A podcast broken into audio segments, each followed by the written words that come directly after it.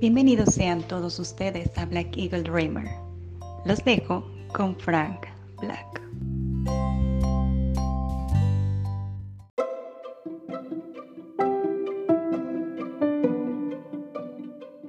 Bienvenidos sean todos ustedes a Black Eagle Dreamer, siendo hoy 22 de julio del 2020. Yo soy su amigo Frank Black. Les deseo un excelente día, que estén muy bien de salud. Y pues solamente agregar que la Liga MX se retrasa debido a los casos positivos. Es obvio y era la lógica. No estamos en tiempos para reanudar el fútbol mexicano. Empezamos.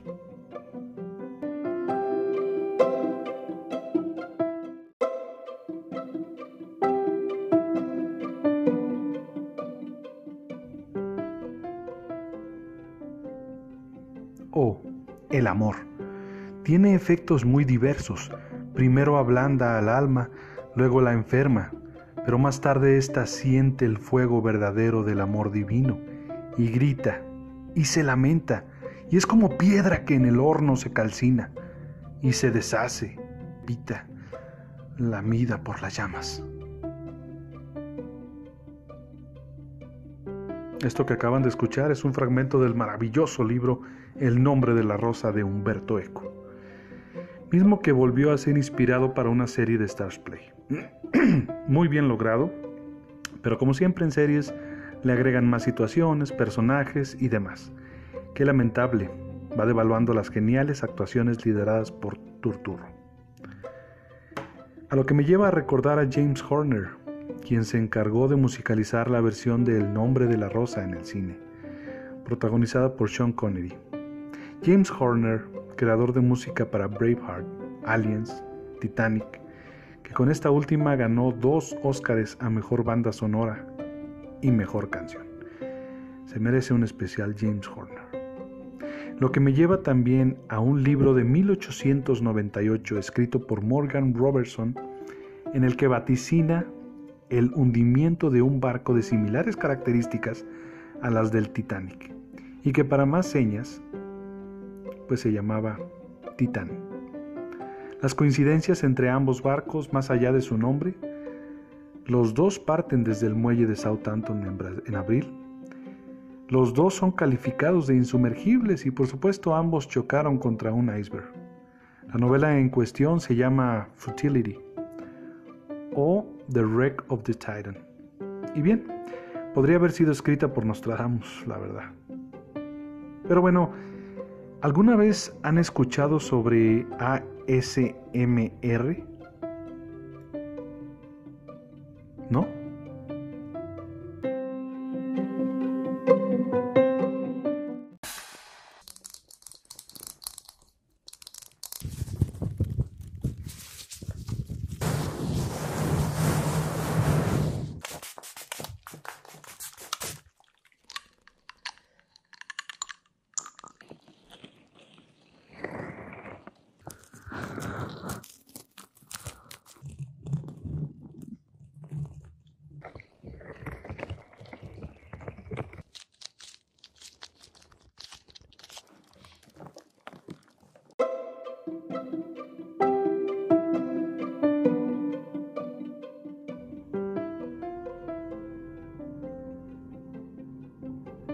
Eso que escucharon es un ejemplo. ASMR.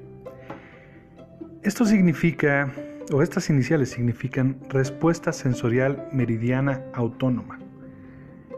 Es un neologismo que hace referencia a una experiencia caracterizada por una sensación estática u hormigueo en la piel que normalmente comienza en el cuero cabelludo y recorre la parte posterior del cuello y la parte superior de la columna vertebral.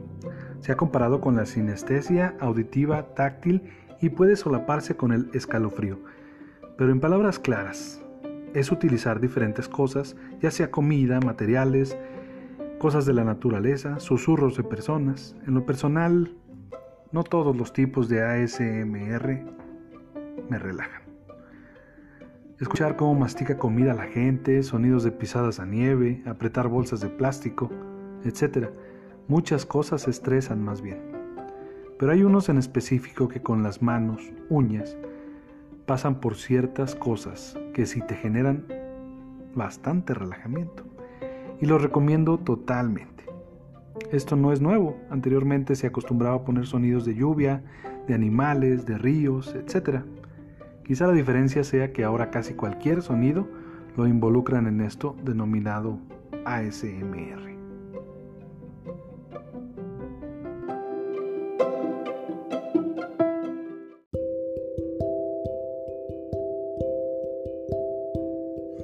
Y bueno, hoy tenemos la presencia de una nueva colaboradora que nos hablará de cine o series y es un honor para mí tener su presencia en Black Eagle Dreamer. Su nombre es Angélica Sánchez. Ella es licenciada en Historia y Estudios de Humanidades por la Facultad de Filosofía y Letras de la Universidad Autónoma de Nuevo León. Entre sus reconocimientos está miembro de la Sociedad Genealógica y de Historia Familiar de México en el 2009-2020. Actualmente es docente en nivel medio superior, genealogista independiente y docente y difusora de apoyo en el programas sociales. Entre sus intereses y pasiones está el cine, obviamente, el arte, la historia y la cultura en general. Como bien pueden observar, es una generosa en diversos temas. Y sus redes sociales la pueden encontrar como Cine Siglo XIX. Solo que con las siglas en romano. Y bueno, sin más que añadir, los dejo con Angélica.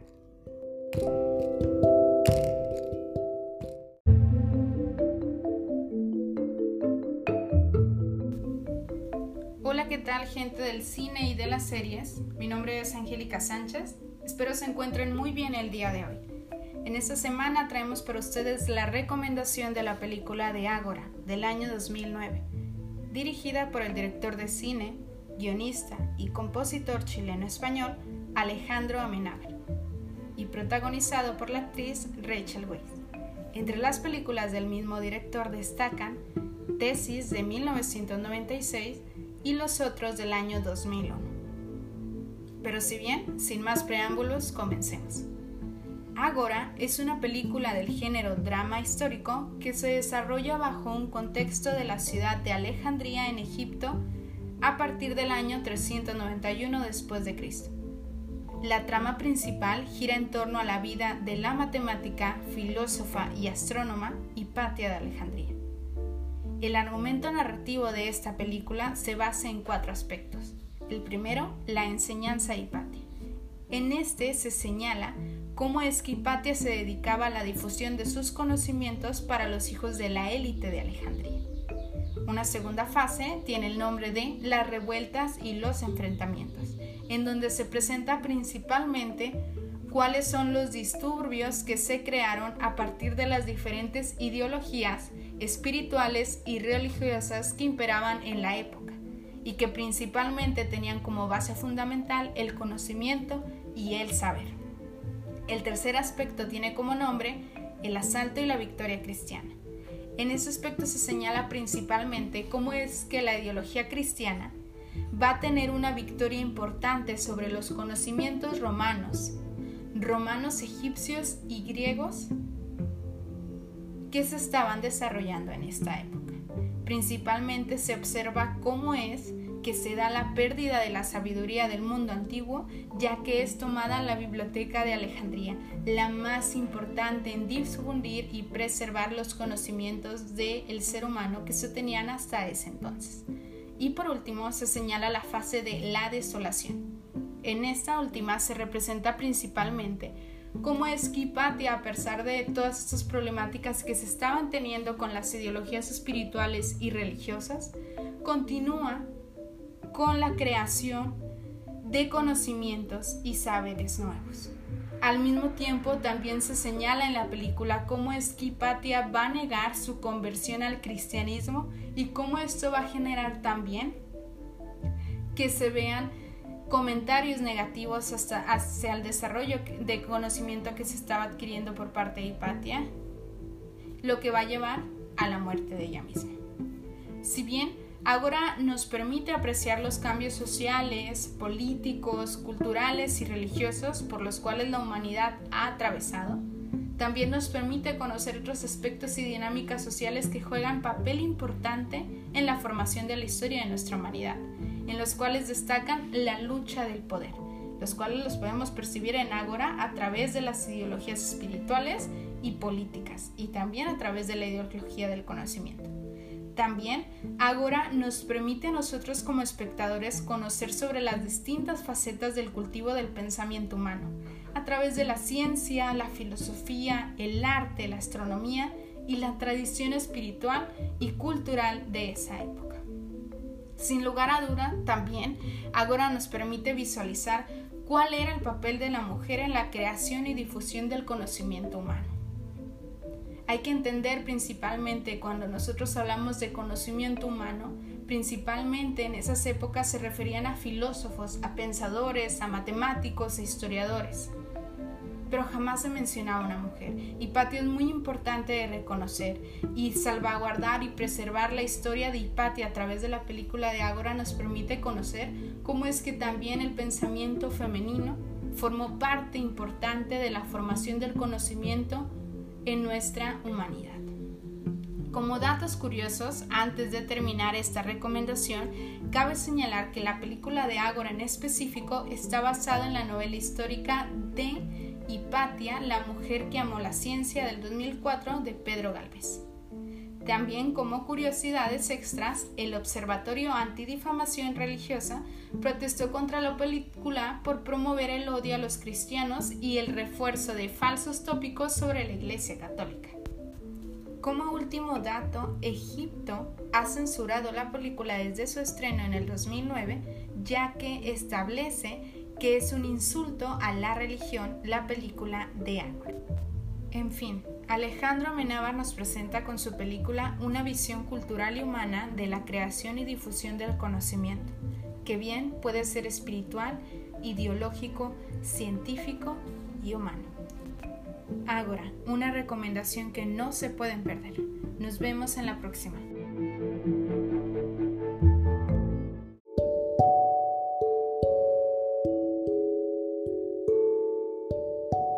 Y bueno, pues ya escucharon, hay que aprovechar y disfrutar la excelente actuación de Rachel Weisz en Ágora.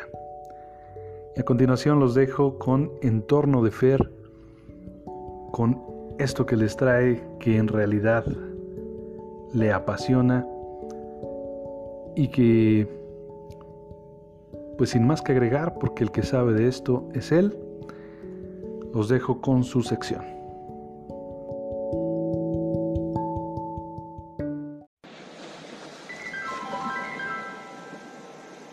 El día de hoy les voy a platicar la azarosa historia de la isla de Clipperton o isla de la Pasión. Es un atolón coralífero situado en el Océano Pacífico con un perímetro de 11 kilómetros. El punto más alto es una roca 29 metros a nivel del mar, a unos 1280 kilómetros del puerto de Acapulco. Es el único atolón de su tipo en el Pacífico Oriental.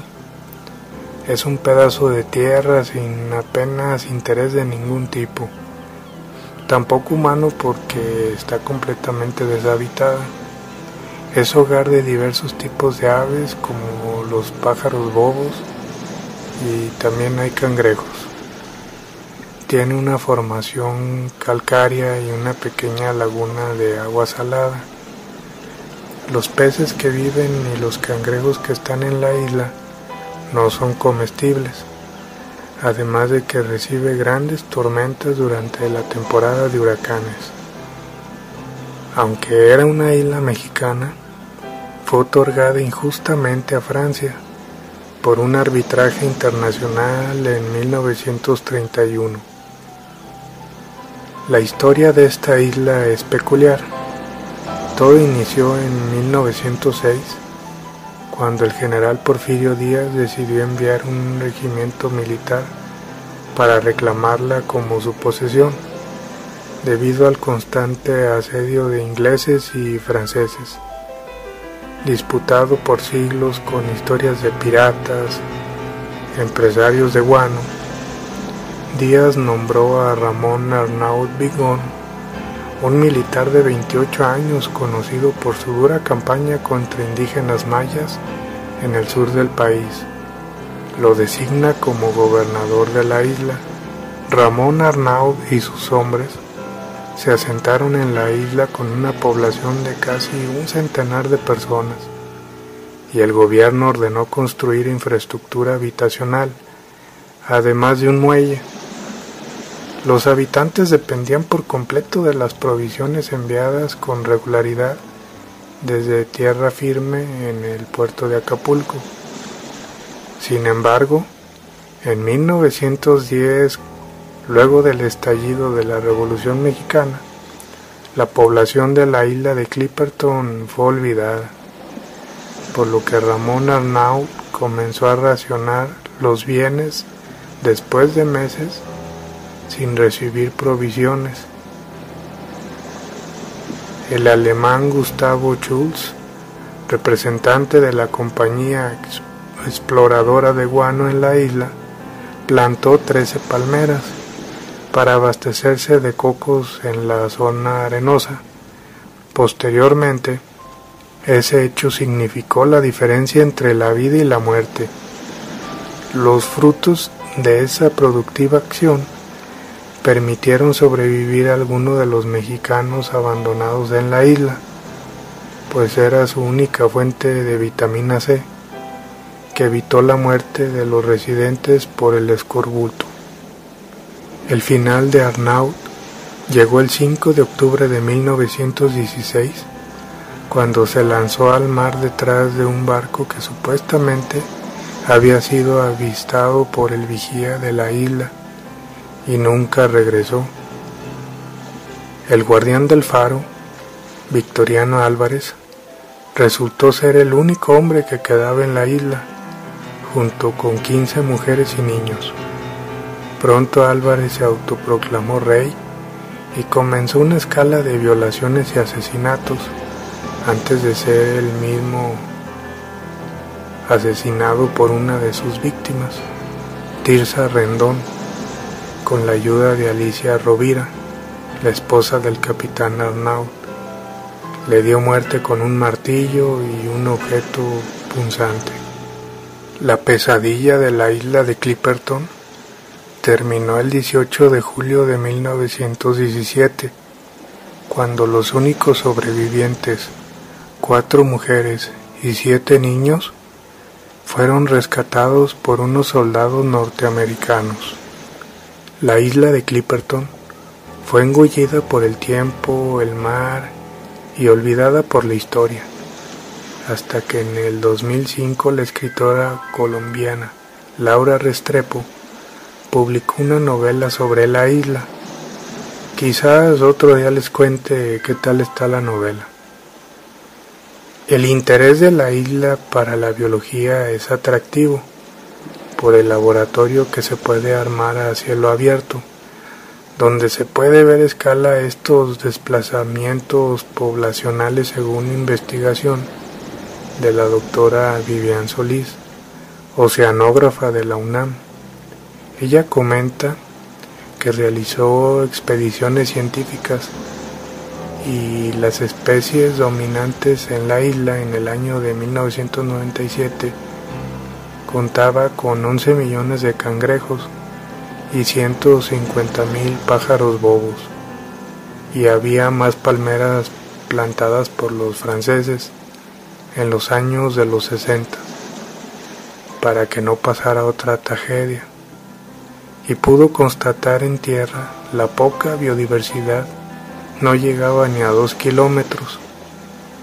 Tiempo antes se habían introducido cerdos que controlaban la población de cangrejos, pero los mataron los franceses por no ser originarios de la isla. Después del año 2000 encalló un buque chino, del cual dejaron unas ratas que son muy voraces y muy listas, y se están comiendo los cangrejos y los huevos de los pájaros bobos. En el 2005 regresó a la isla y se dio cuenta de que hay un desbalance en los equilibrios. Ya los cangrejos agresivos ahora son muy tímidos y como ya no se comen la vegetación los cangrejos, ahora regresó en la isla un 60% de la vegetación. Se puede medir dos de las cosas que nos inquieta a nivel mundial. Una de ellas es el calentamiento global y la segunda la contaminación de las aguas. En el tema del calentamiento global está afectando el suelo de la laguna con la playa. Se está formando una erosión donde se puede abrir la capa que separa la laguna interna al mar en el noroeste y al sur donde está la roca. Y el otro punto que en 1997 ella había visto que no había basura y cuando fue en el 2005 se percató que ya había mucha basura, aparte de tabiques envueltos de droga, donde traficantes la tiran al mar y claro no la pueden recuperar por lo mismo de que es tan transitado el Pacífico de, de seres humanos. Siempre ha habido intereses económicos en la isla, desde un inicio por el guano, el fertilizante que antes se, se ocupaba mucho a nivel mundial, luego por su zona pesquera en atún tropical y por último porque tienen riquezas mineras increíbles de nódulo de magnesio, un territorio tan rico tanto para la investigación científica como para la explotación económica. Soy Fer Cedillo Ortiz y nos escuchamos en mi próxima entrega. Hasta la próxima, amable auditorio.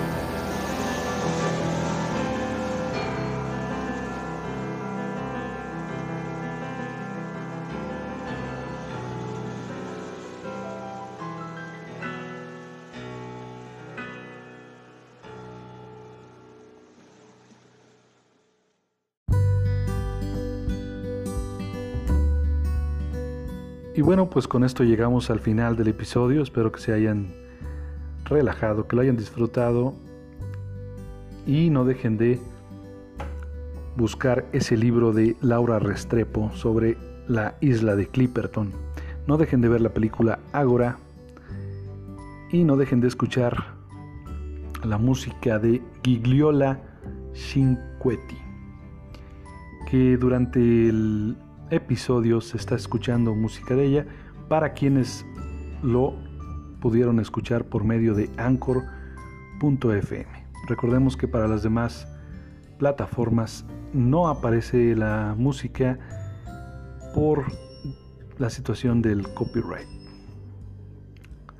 Entonces, bueno, pues vale la pena echarle un ojito a la música de Gigliola Cinquetti, una grande, grande del mundo de la música, en específico de Italia. Ella nació en Verona el 20 de diciembre de 1947. Y como pudieron escuchar, llegó a cantar también en español e incluso con el trío Los Panchos. Disfruten del resto de la semana. Les mando un fuerte abrazo y gracias a todos por estar junto a nosotros en este proyecto de Black Eagle Dreamer. Hasta la próxima.